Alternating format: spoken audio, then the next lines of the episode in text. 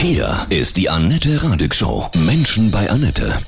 Ich freue mich sehr, heute bei mir Professor Dr. Andreas Michalsen, Professor für Naturheilkunde der Charité in Berlin. Guten Morgen, Professor ja, Michalsen. Ja, auch Grüß guten Sie. Morgen. Der Januar ist ja der klassische Abnehmmonat, Weihnachten. Alle wollen Funde runter haben. Ja. Sie sind ein Fan von Intervallfasten. Ja, das kann man eindeutig so sagen. Das funktioniert sechs Stunden Essen, 18 nichts, ne? Über die Stundenzahlen, da kann man sich lange austauschen, aber das wäre schon mal so ein guter Aufschlag. Warum funktioniert das und warum verliert man man damit Funde? Das ist ein faszinierendes Forschungsthema. Grundsätzlich stellt man sich so, so vor, dass man jetzt nicht mehr sagt, es kommt nur auf die Kalorien an, wenn es ums Thema Übergewicht geht. Denn heute weiß man letztlich auch, dass es darauf ankommt, dem Körper Pausen von der Verdauung zu geben. Und das ist ja Fasten. Und wenn man dieses Fasten macht, dann verändert es den Stoffwechsel. Und das wiederum führt dann dazu, dass man doch äh, sehr viel leichter Gewicht abnehmen kann, wenn man Übergewichtsprobleme hat. Warum wirkt dieses Fasten? Weil wir so von unserem Ursprung, von den Körpern früher ja auch nicht ständig essen mussten, oder? Genau, also so stellt man sich das vor, äh, dass man sagt, also unsere Programmierung, unsere DNA, unsere Gene, äh, die sind ja wirklich zwei bis drei Millionen Jahre alt. Und natürlich gab es da weder ein Rewe um die Ecke noch ein Coffee to go, noch ein Kühlschrank, sondern da war das so, der Körper musste sich extrem gut darauf einstellen, dass manchmal viel zu essen gab und dann wieder Stunden oder Tage lang nichts. Er hat diese zwei Programme. Und jetzt ist die letzten, sagen wir mal, Jahrzehnte das passiert, dass wir dauernd Essen zur Verfügung haben und natürlich hier ein Keks, da ein gezuckertes Getränk und abends noch ein Bier. Und äh, letztlich ist der Körper damit überfordert. Er sehnt sich wirklich eher danach, dass man mal richtig sich satt isst und dann wieder eine richtig längere Pause ihm gibt. Mhm. Direkt so auch im Frühling, diese Fastenkuren, ne? die sind ja, haben ja auch religiösen Hintergrund, aber ja. das wirkt auch sehr effektiv, ne? Genau, also es gibt dann, sagen wir, wenn man jetzt mal genauer hinschaut, was, was gibt es denn für Fastenformen, dann kann man das so in, in, in zwei große Bereiche einteilen. Das ist dieses Heilfasten, dieses mehrere Tage oder wer auch ein bisschen Fettreserven hat, sogar Fasten bis zu zwei Wochen oder drei Wochen. Das ist das Heilfasten. Das hat auch eine religiöse Wurzel, also wo das dann wirklich auch in der Fastenzeit im Frühjahr dann eben äh, verordnet wird. Und dann gibt es eben dieses andere, jetzt doch sehr auch in Mode kommende Fasten, dieses Intervallfasten, wo man sagt, jetzt geht es nicht um mehrere Tage, sondern wie man das eigentlich zur Gewohnheit macht, ähm, an jedem Tag oder hoffentlich an den meisten Tagen der Woche sich so eine Fastenzeit zu geben. Ich habe das ausprobiert, das klappt super. Also ich mochte sowieso nie morgens was essen und fange dann erst um 12 an, was zu essen und bis 20 Uhr. Und das kommt man eigentlich gut hin. Genau, also das ist nochmal ein wichtiger Punkt, den Sie da erwähnen. Ähm, also man, man muss sich ein ganz klein bisschen angewöhnen. Ja, also es kann schon sein, wenn man jetzt sagen wir mal, immer durch, durch die Uhrzeit immer durchgegessen hat, dass man die ersten Tage sagt, hm, da krummelt mir jetzt doch der Bauch, habe ich jetzt mhm. doch ein bisschen Hunger und so. Aber dann wird man eigentlich relativ fest, schnell feststellen, so nach zwei, drei, vier Wochen, dass sich das gut anfühlt.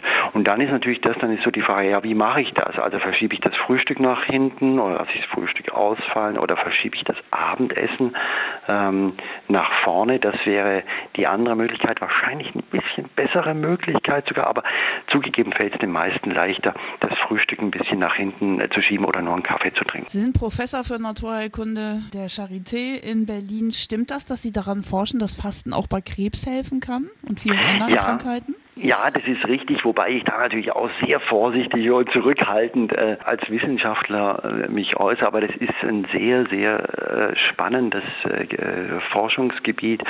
Also die ähm, führenden äh, Forscher der USA haben in den letzten Jahren in Zell-, in Laborexperimenten herausbekommen, dass der Körper grundsätzlich, auch wenn man fastet, eine bessere Abwehrlage hat. Also er ist, ähm, das Immunsystem ähm, arbeitet besser und der Körper, also die gesunden Körperzellen, schützen sich dann auch besser gegen Gifte und letztlich ist ja Chemotherapie auch ein Zellgift. Und da lag dann der Schluss nahe, das zu untersuchen, könnte es sein, unter einer Chemotherapie äh, wenn die Menschen fasten, dass sie sich vielleicht wohler fühlen, weniger Nebenwirkungen mhm. haben. Das scheint sich auch so abzuzeichnen. Wir haben eine erste Studie dazu abgeschlossen. Aber trotzdem, man muss da auch sehr vorsichtig sein, weil man bei einer Chemotherapie natürlich auch nicht möchte, dass die Menschen zu viel Gewicht abnehmen.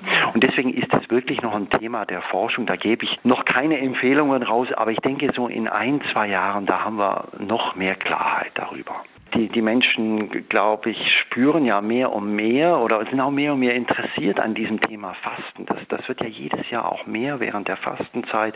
Also man spürt, ähm, ja, irgendwie haben wir von allem zu viel und das Fasten tut uns gut. Aber wo das Problem ist, es sind natürlich nicht genügend Financiers, nicht genügend Geldgeber da, die ähm, die Fastenforschung unterstützen oder das Fasten in die Medizin reinbringen. Und da ist es so, es ist jetzt nicht, weil die Pharmaindustrie da böse ist und das nicht äh, will, sondern äh, mit dem Fasten verdient fast niemand Geld. Und das heißt, da finden sie auch keinen Investor, der sagt, ja, da gebe ich mal schön für die Forschung mal 10 Millionen. Ne? Mhm. Was natürlich überhaupt kein Thema ist, wenn sie ein neues Medikament entwickeln. Da wird über viel größere Summen geredet. Sind Sie eigentlich der einzige Professor für Naturheilkunde in Deutschland? Nein, es gibt noch ähm, derzeit fünf andere Professoren für Naturheilkunde. Also es ist noch alles eine zarte Entwicklung. Ähm, also wenn man es jetzt vergleicht mit Professoren für Kardiologie oder Onkologie, dann sind wir ein versprengtes Häuflein. Aber es wächst langsam.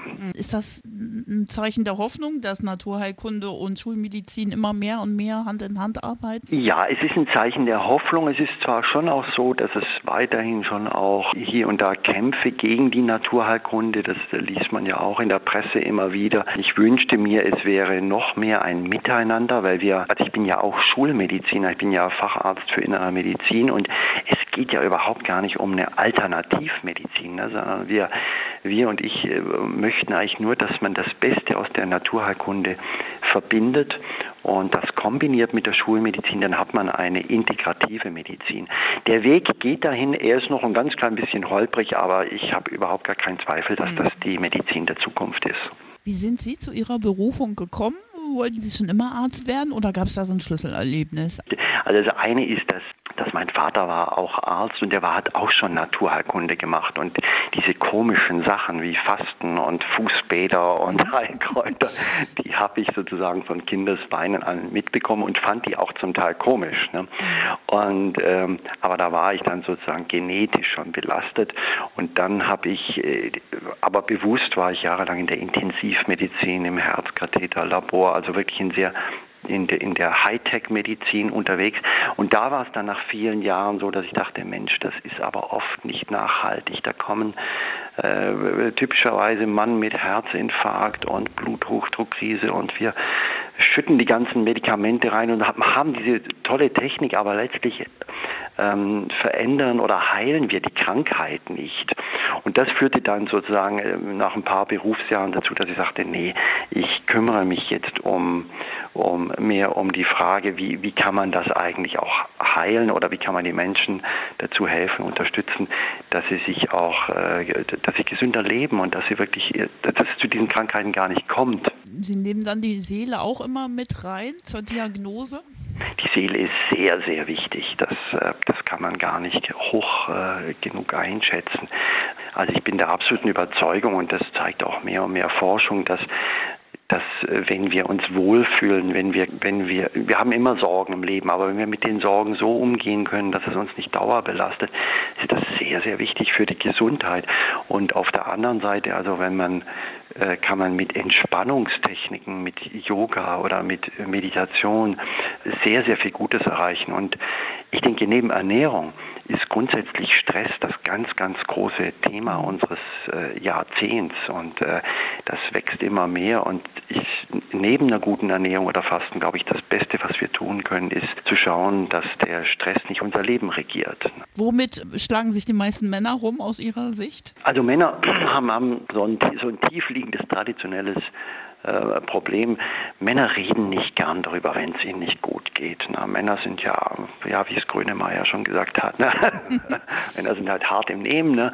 Und äh, auch gerade das Letzte, was wir jetzt gesagt haben, so Stress oder Sorgen, was einen belastet, ja, das, da, da redet ein Mann nicht drüber. Der geht dann irgendwie lieber noch mal eine Runde joggen oder trinkt ein Bier oder sagt, es ist nicht so schlimm. Aber der Körper äh, hat seine eigenen Signale und seine eigene Sprache, der lässt sich davon wenig beeindrucken. Ja, das, und dann kommt es eben zu diesen Sachen, Bluthochdruck oder Herzinfarkt oder, ähm, oder äh, Rückenschmerzen. Also, also, wir Männer müssen noch mehr lernen, einfach auch nach außen zu gehen, zu sagen, so, ich habe da jetzt ein Problem, mir tut da was weh, das ist nicht gut und jetzt muss ich auch was machen. Ne? Und das Zweite ist vielleicht, Männer tun sich ein bisschen mit der Ernährung schwer, die denken immer noch, ein richtiger Mann ist man nur, wenn man eine Bulette und ein, äh, und Schnaps dazu. Und so. Also da sind so Rollenbilder so drin. Ne? Und äh, das wird natürlich höchste Zeit, dass sich das ändert und das kann man auch wissenschaftlich gut unterfüttern. Also wenn man zum Beispiel weiß, dass ein, ein, ein Mann, der sich äh, vegetarisch äh, ernährt, der ist ganz im Gegenteil keine, kein Weichei, sondern der ist vitaler, äh, auch übrigens was die Geschlechtshormone anbelangt. Also der ist vitaler als, als einer, der sich dauernd ein Steak gönnt. Ne? Ja, das ist auch nochmal die große Frage, ne? vegan, vegetarisch, was ist denn das Gesündeste aus Ihrer Sicht? Also es ist schon so, dass es wissenschaftlich kompliziert ist. Also deswegen gibt es ja auch immer diese äh, Pressemeldungen, die sich zum Teil da widersprechen, wobei man da auch sagen muss, da wird natürlich auch viel von der Industrie äh, gesteuert.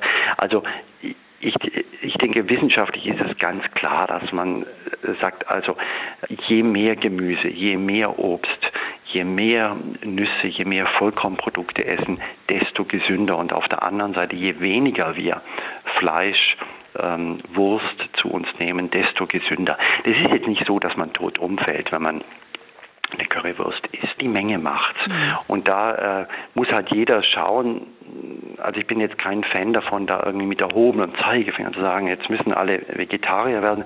Aber auf der anderen Seite es wäre schon am besten, wenn alle Vegetarier mhm. wären. Ne? Aber man muss halt gucken, wie weit man da kommt. Was sind Sie persönlich?